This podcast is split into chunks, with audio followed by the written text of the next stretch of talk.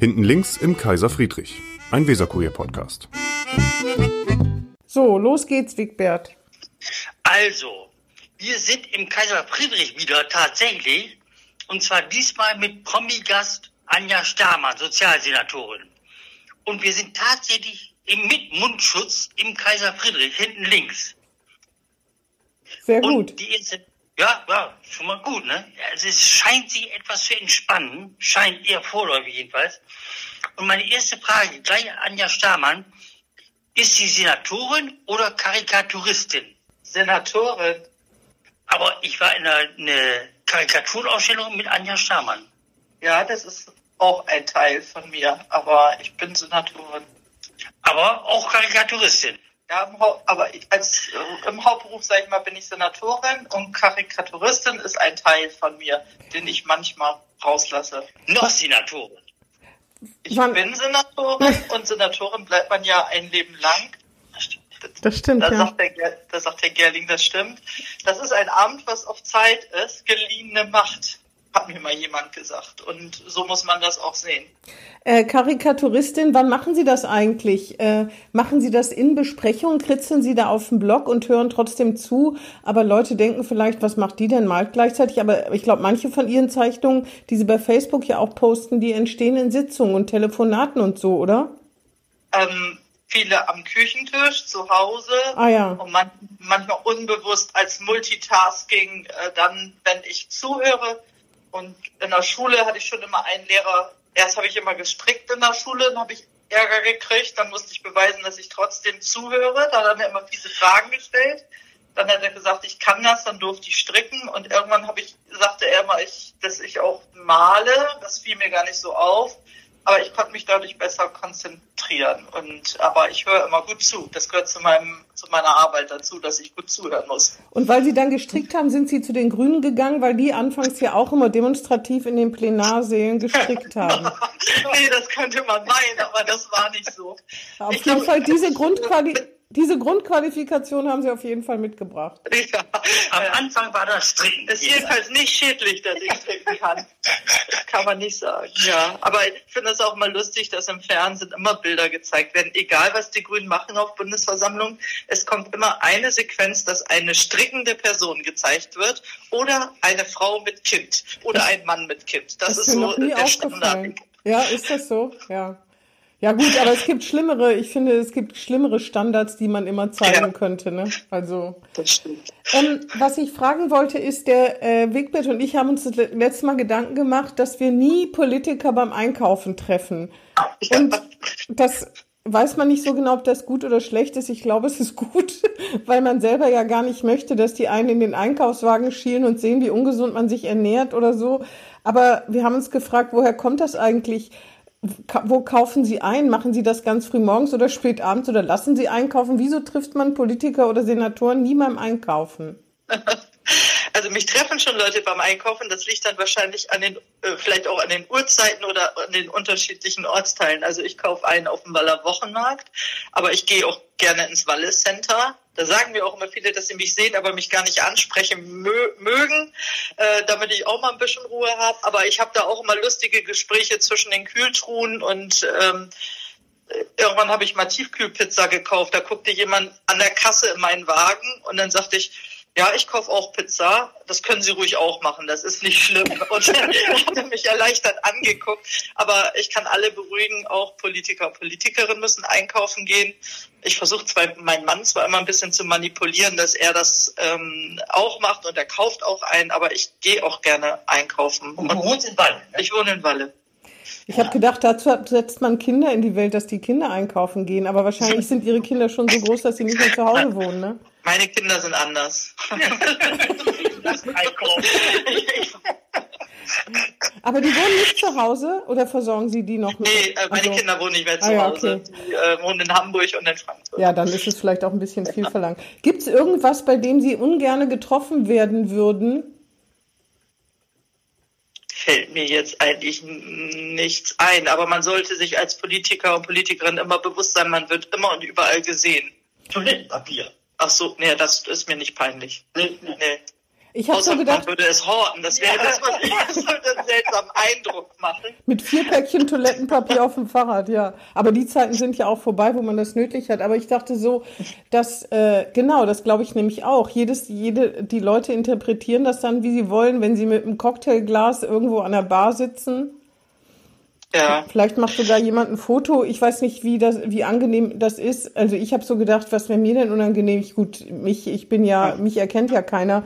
Aber wenn ich aus der totalen Schnulze im Kino käme, obwohl das finde ich ja auch nicht so schlimm, aber ich komme dann halt nicht aus dem Programmkino, aus dem Schwarz-Weiß-Film aus, weiß ich auch nicht, der politisch total werthaltig ist oder so. Mhm. Das würde Ihnen ja, auch nichts machen, Fuck You Goethe 4 zu gucken? Ja, ich gucke gerne Kinofilme. Ich würde mir, ich gucke mir auch solche Filme an. Also ähm, wie gesagt, Bremen ist eine, ähm, sagt man, Dorf mit Straßenbahn. Hier trifft man einfach äh, die Menschen und da muss man sich ein bisschen drauf einstellen. Wenn man Senatorin wird, wird man natürlich auch nochmal bekannter und äh, das ist nochmal dann eine neue Dimension.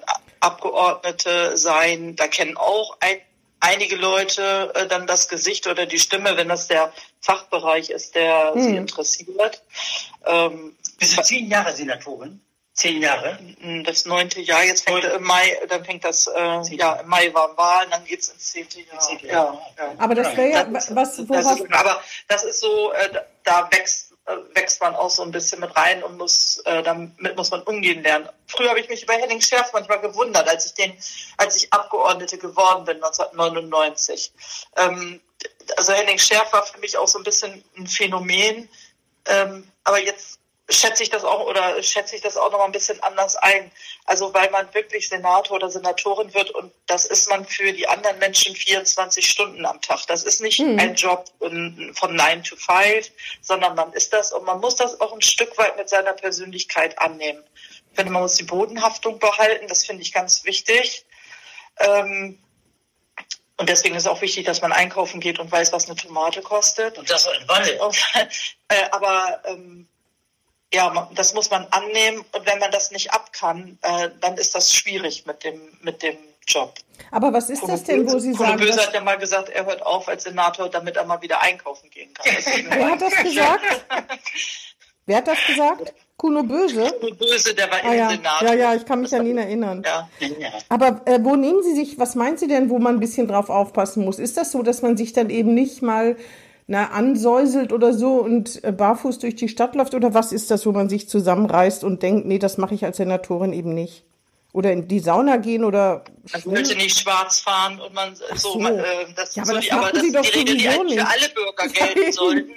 Äh, ich finde, man sollte sich so verhalten, wie man es auch von anderen erwartet. Das ist jetzt nichts Besonderes. Ach so, es gibt also nichts, was Sie unterlassen deswegen. Ja, Schwarzfahren habe ich gedacht, ich, machen Sie hoffentlich nee, sowieso nicht, oder? Ich habe das jetzt akustisch gerade schlecht verstanden. Schwarzfahren machen Sie doch hoffentlich sowieso nicht, schätze ich mal, oder? Nee, nee, nee. nee. Also ich fahre Straßenbahn und ich fahre Fahrrad und gehe zu Fuß. Und äh, ja. Apropos schwarz fahren. Ja. Jamaika wäre mit der CDU. Und die ist ja schwarz, die CDU. Und die Grünen und die FDP. Und da ist ja ein bisschen bei den Grünen am Rumoren, sag ich mal. Es ist ja wirklich so, dass Jüngere wie eine jung, junge Grüne heißt die junge Grüne, ja, ich glaube junge Grüne. Ja, grüne Jugend. Grüne, grüne Jugend, dass die so ein bisschen links sind, linksparteimäßig und die etablierteren, wozu ich dich auch mal zähle, die Senatorin und so weiter, dass sie eine, ein bisschen mehr rechts sind. Ist das eine Spannung, die eine, schwer auszuhalten ist? Ich glaube, das ist in der Politik total normal, dass es ähm, Themen gibt, die man von unterschiedlichen Seiten betrachtet und manches liegt dann auch an den Rollen, äh, die man eingenommen hat. Also als Senator, Senatorin ist man natürlich im Bereich äh, unterwegs des Machbaren. Ähm, und ähm, wenn man äh, neu in die Politik kommt, ich war ja auch mal neu, ich habe als ich mit, da war ich Anfang 30, da habe ich natürlich Fragen gestellt, da haben die anderen mit den Augen gerollt. Ähm, daran denke ich natürlich auch manchmal. Ähm, ich kann, kann, das, kann mich da auch gut reinversetzen. Und es gibt natürlich äh, politische Felder, wo die Grünen ganz andere oder ich sag mal äh, viel entschiedener äh, in der Bundespolitik sind, als wir das in der Realpolitik dann leisten können, weil wir sind ja eine Koalition. Wir müssen äh, auch gucken, was sind Bundesgesetze und äh, eine Regierung muss sich eben auch an Gesetze halten und das geht dann eben nicht in der Parteiprogramm. Und ich glaube, da gibt es ein natürliches Spannungsverhältnis zwischen dem, was eine Parteibasis möchte ähm, und das muss man aushalten. Das gehört eben auch dazu, dass man sich reibt und dass man sich darüber auseinandersetzt. Und, äh, und man darf aber nicht in so eine, selber in so eine Haltung reinrutschen, dass man sagt, ja, ja, die, die, die haben keine Ahnung. Also ich, ich finde, finde, äh, dass jede Meinung natürlich auch ihre äh, Berechtigung äh, hat. Und das ist äh, dann manchmal auch für die, die in der Regierung sind, auch anstrengend. Also für Caroline Lindert war das immer anstrengend, dass alle viel Geld ausgeben wollten, aber wenig Geld da ist. Und äh, für mich ist es auch anstrengend. Ähm, ich möchte auch nicht, dass so viele Leute auf staatliche Hilfen angewiesen sind und dass sich da was verändert, aber trotzdem ähm, kann man das nicht auf Knopfdruck ändern, sondern man muss manchmal sehr mühsame Wege da einschlagen. Also zum Beispiel bei der Lindenstraße, in der ehemaligen Vulkangebäude. Mhm wo jugendliche Flüchtlinge untergebracht sind, glaube ich. Erwachsene und ja. die Jugendlichen sind woanders. Die, da waren Grüne, Grüne, die demonstriert haben für Freilassung der äh, Jugendlichen. Also es äh, gibt eine Gruppe, die generell solche Gemeinschaftsunterkünfte und Sammelunterkünfte ablehnt. Ähm, und dann gibt es natürlich äh, auch berechtigte Interessen, die sagen, in Zeiten einer Pandemie muss der Gesundheitsschutz äh, ganz groß im Vordergrund stehen und man muss schneller und entschlossener handeln, also wo wir auch viel berechtigte Kritik gehört haben. Das hat sich dann auch in der Diskussion vermischt, eben mit äh, den Forderungen nach einer gänzlichen Auflösung des Asylrechts, dass man das alles ganz grundsätzlich anders machen muss. Und das äh, hat auch die, macht auch die Schwierigkeit in der Diskussion miteinander aus. Ähm, also Bremen ist ein Bundesland, äh, das sich bemüht. Das Asylrecht haben auf Bundesebene äh, schwarz-gelb gemacht. Das ist, ich habe auch schon oft gesagt, das ist nicht unbedingt menschenfreundlich. Und wir versuchen, dieses Gesetz so anzuwenden, dass wir eine sehr humanitäre Flüchtlingspolitik äh, machen, dass wir diejenigen, die auch keinen sicheren Aufenthaltsstatus haben, in Integrationsmaßnahmen bringen, dass sie die Sprache lernen können, auch einen Zugang zu Bildung und zur Wohnung bekommen, weil die meisten, so unsere Erfahrung, bleiben ja dann äh, auch in Deutschland und bleiben auch in Bremen. Und deswegen sehe ich auch unser großes Interesse an einer gut funktionierenden Integration. Aber und, äh, für Sie ist jetzt gerade eine besonders schwere Zeit. Ne? Ich meine, da, dass das Amt nicht immer einfach ist, ist das ja sowieso klar. Aber ich glaube, so wie mit diesen Lindenstraßenprotesten, der Flüchtlingsrat und so weiter, die sind halt auch sehr aktiv. Heißen die überhaupt Flüchtlingsrat oder Geflüchtetenrat? Ich weiß gar nicht genau. Auf jeden Fall, eigentlich heißen sie, glaube ich, noch Flüchtlingsrat, ne?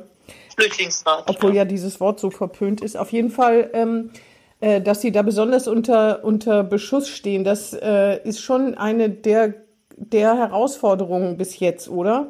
Weil das so also, lange andauert, habe ich ja. so den Eindruck, ne? weil, weil irgendwie das nicht befriedet werden kann, wie es aussieht. Ja, es ist eine ziemlich herausfordernde Situation. Ähm, weil äh, ich habe das auch versucht, das auch immer deutlich zu machen, dass wir sehr viel äh, tun für geflüchtete Menschen in Bremen dass wir insgesamt auch sehr viel tun für den sozialen äh, Zusammenhalt und dass wir uns natürlich, ähm, also weil uns so unterstellt wurde, uns wäre das egal, äh, was passiert in der Lindenstraße mit den geflüchteten Menschen oder wir würden weniger darauf achten, äh, dass es den Menschen dort gut geht. Und ähm, das äh, finde ich ungerecht, weil ja, gut, ich bin dann bis, bin dann näher dran an der wirklichen sozialen Arbeit, äh, auch in der Einrichtung.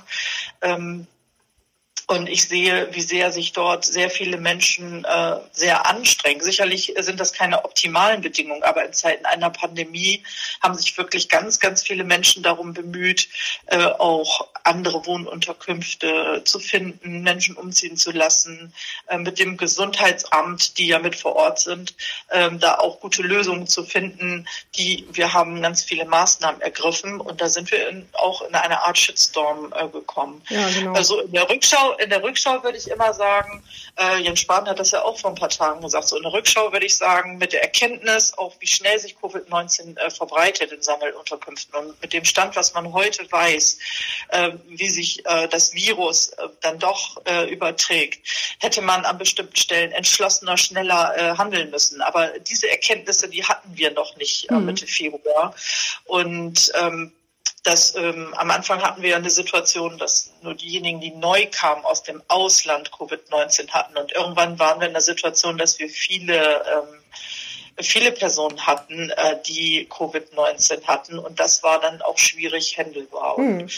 Da muss ich sagen, das hat eine sehr gute Zusammenarbeit vor Ort gegeben mit dem Gesundheitsamt und auch mit dem Bundesamt für Migration und ähm, dem Träger, der dort vor Ort arbeitet und auch den Mitarbeitern von uns, die wirklich 24 Stunden, sieben Tage die Woche sich dort vor Ort mhm. äh, auch eingesetzt haben und auch nach Lösungen gesucht haben. Und das ist natürlich, wenn so ähm, viel Kritik von außen kommt, auch nicht äh, leicht. Und auch ja. wenn dann Kritik so ein bisschen also wenn die Kritik dann überrissen wird. Also deswegen hatte ich ja auch gesagt, dass ich als Rassistin mhm. bezeichnet werde. Aber ich will jetzt nicht von mir reden, sondern äh, wichtig ist, glaube ich, dass wir über, also mir ist wichtig, dass wir über die Geflüchteten reden.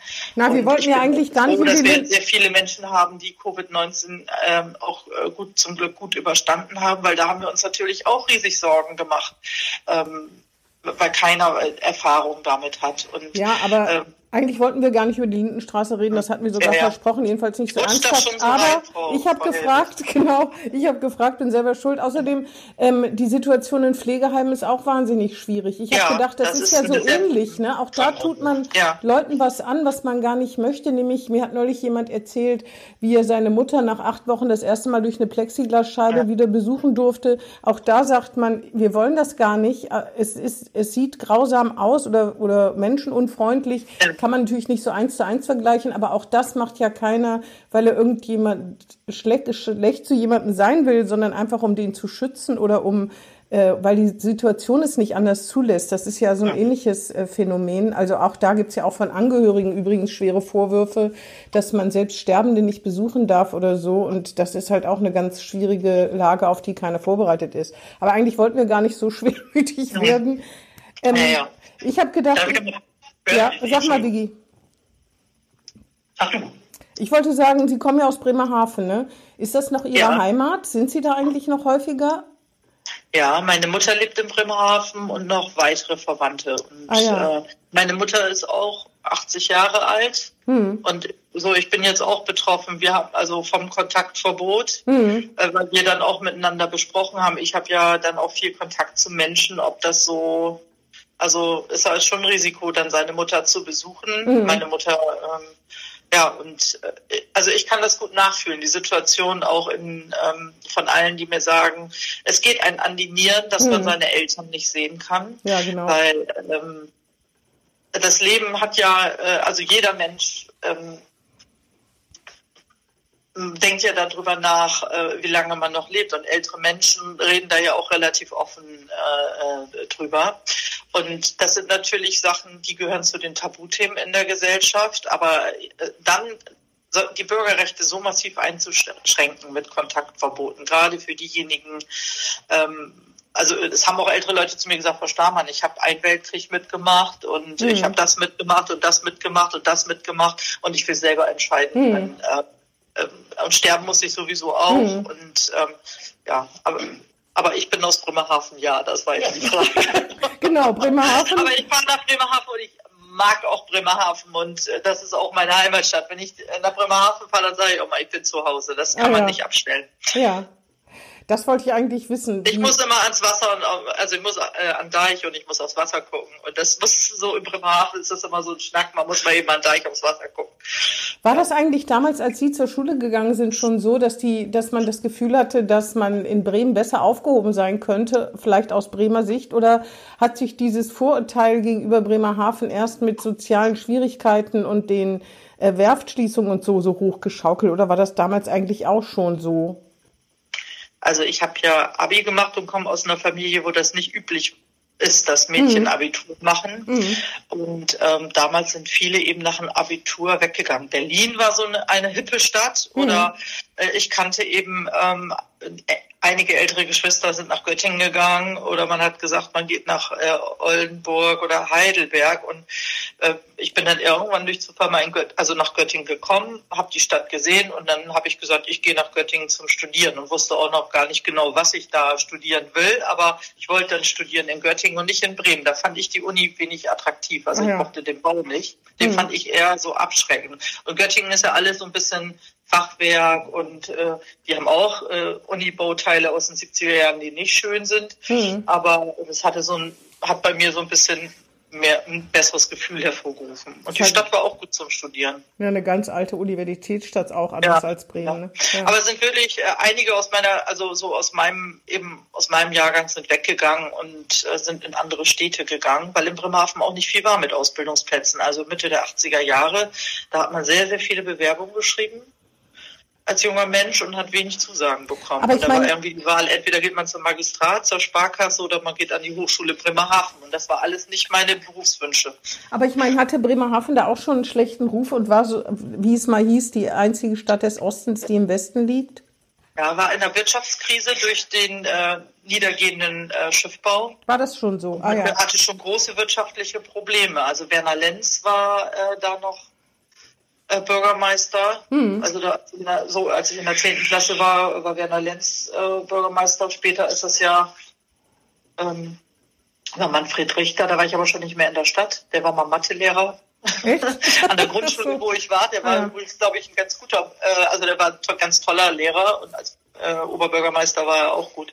Aber ähm, Bremerhaven hat mit großen strukturellen Problemen zu kämpfen gehabt. Und mein Vater, der ist ähm, 1975 arbeitslos geworden, als das Schifffahrtsmuseum gebaut wurde. Da wurde mhm. die Firma, wo er gearbeitet hat, liquidiert. Dort mhm. wurde das Schifffahrtsmuseum hingesetzt. Und der war dann, das war ja kurz nach der Ölkrise, der war richtig dann erstmal langzeitarbeitslos. Ja, ja. Und mhm. Mitte der 70er Jahre, wenn jemand arbeitslos wurde, mein Vater, der hat da psychisch ganz stark auch drunter gelitten. Mhm. Da hieß es immer, was, du hast drei Kinder und du findest keine Arbeit, das liegt an dir. Ja, da hat man noch nicht erkannt, dass das eine strukturelle Krise, sich zu einer strukturellen Krise auswirkt, von der viele betroffen sind. Mhm.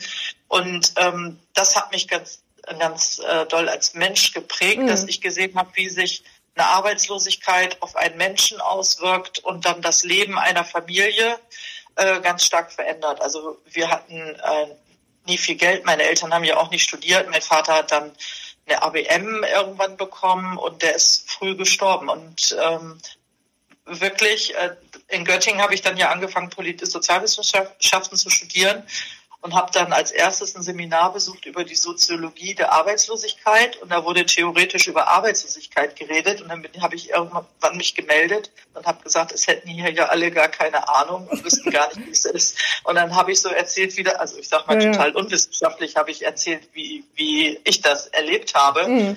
Der Prof hat mich, ich weiß noch, mit großen Augen angeguckt und kannte hinterher aber immer meinen Namen. Gut gemacht. Aber sonst fand ich die Uni sehr furchteinflößend auf mich. Ja. Also das war, ich musste auch immer fragen, was heißt dieses Wort, was heißt das? Äh, das war ich überhaupt nicht gewohnt, dieser Sprachschatz, der an der Uni war. Das ja, war eine Frage inzwischen scheint, die ja. mir am Herzen liegt.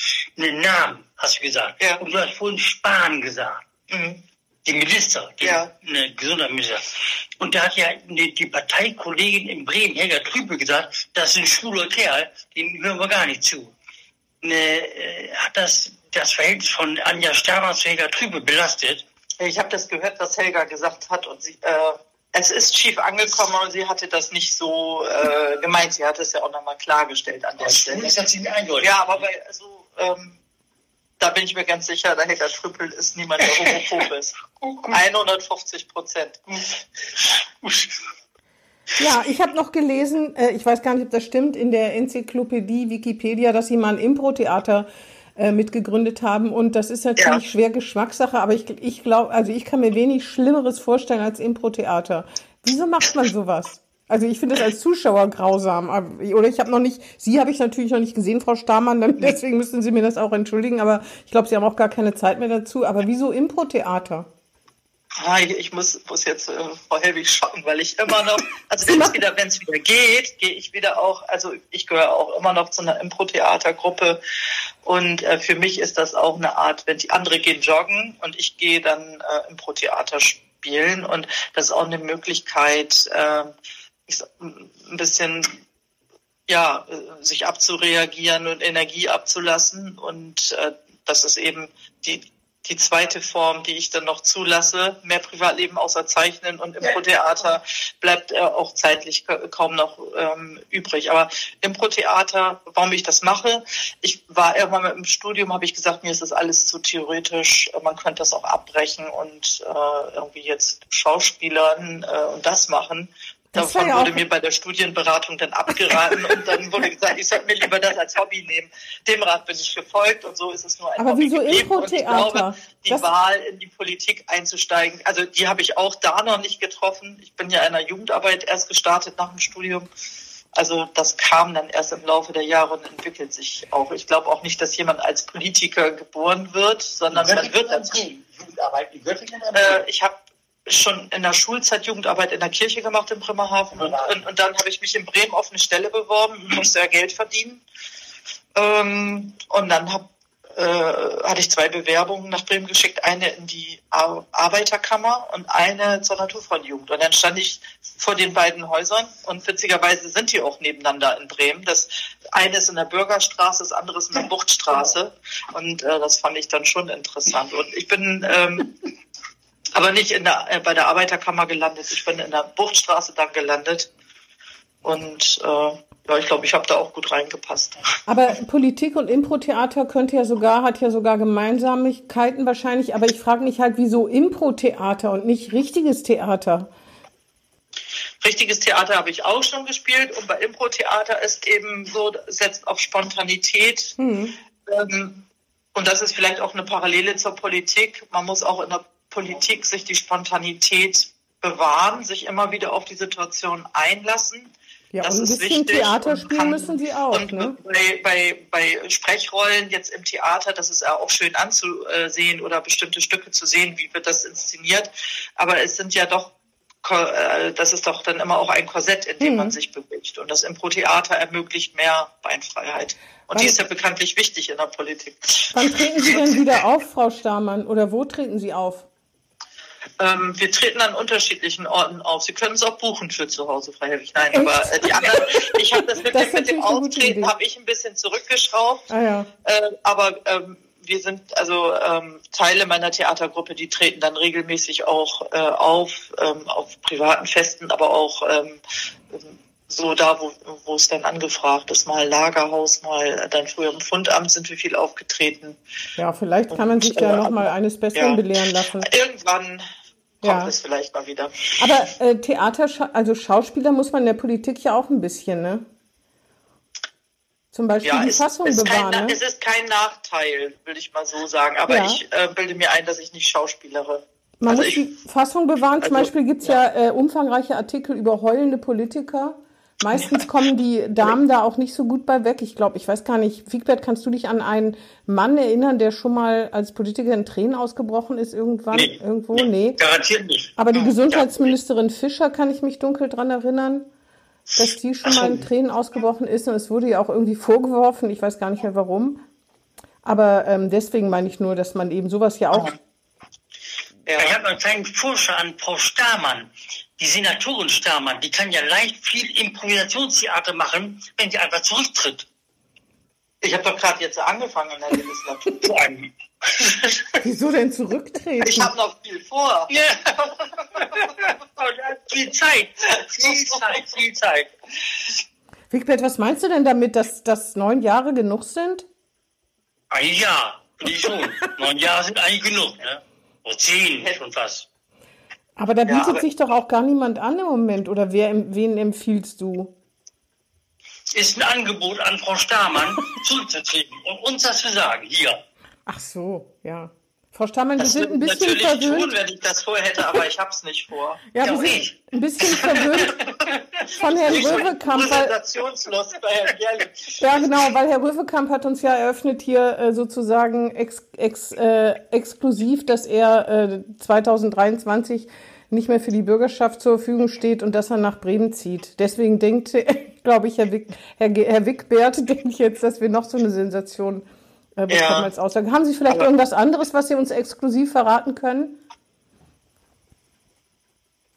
Nee, also Nimm doch den Rücktritt. nein. Ich kündige nicht an, dass ich jetzt nach Bremerhaven zu, zurückziehe. Und Schade, so. ja, ne? ja, eigentlich schade. In der Bilanz wäre das gut. Äh, also man überlegt sich das ja immer gut vor einer Wahl. Tritt man noch mal an? Äh, geht man da noch mal in die Arena? Lässt man sich noch mal wählen? Setzt man sich dem Ganzen äh, auch aus? Hat man noch Ziele, die man erreichen will? Und das muss ich alles. Ich habe das sind alles dann auch bewusste Entscheidungen. Äh, die ich da für mich getroffen habe. Ist man lässt sich ja auch für vier Jahre wählen. Und, äh, Ist und mein Geschäfer noch die richtige? Ist Frau Linnert jetzt nach Hause gegangen und äh, das war Der noch so die Also etablierten gut und Maike Schäfer macht es, also macht Ja? braucht es mit sehr viel Energie und Herzblut. Und das ist äh, auch nicht leicht, wenn man neu in den Senat kommt. Kann ich auch aus eigener Ja, Rückschau ja, ja. sagen. Als ich in den neu in den Senat gekommen bin, da war ich ja die, die Kleine. Und äh, das ist ein, ein großer Schritt, den man da auch unweigerlich macht, aus, aus einem Par gerade wenn man auch aus dem Parlament kommt, dann in die Exekutive. Und ähm, da sind viele, die dann, vielleicht sagen, äh, so, das könnte man so oder so oder so besser machen. Also es kann sich ja auch jeder wählen lassen, der sagt, er, er könnte es besser oder äh, er- so, er, er sieht da noch Potenzial. Aber äh, ich habe erstmal äh, Respekt und sehe da auch viele positive Kräfte, viele äh, gute Demokraten in der Bürgerschaft, aber auch in der Exekutive, die viel bewegen für das Land. Und das gibt sicherlich auch leichtere Zeiten.